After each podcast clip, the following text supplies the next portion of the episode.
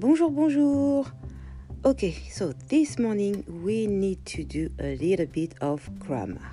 Ok, nous allons faire un peu de grammaire. Let's start with the French future tense. I'm just going to give you a few words and also a few sentences that you can use by with, sorry, using the French future tense. First one. J'irai. I will go. Je ferai. I will do. Je prendrai. I will take.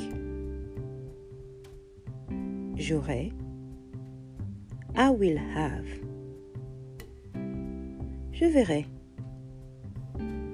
I will see. And the last one, je serai. I will be. So try to do two or three sentences and send them back to me. Okay? Send me a message with the sentences you have done today. Have a beautiful day.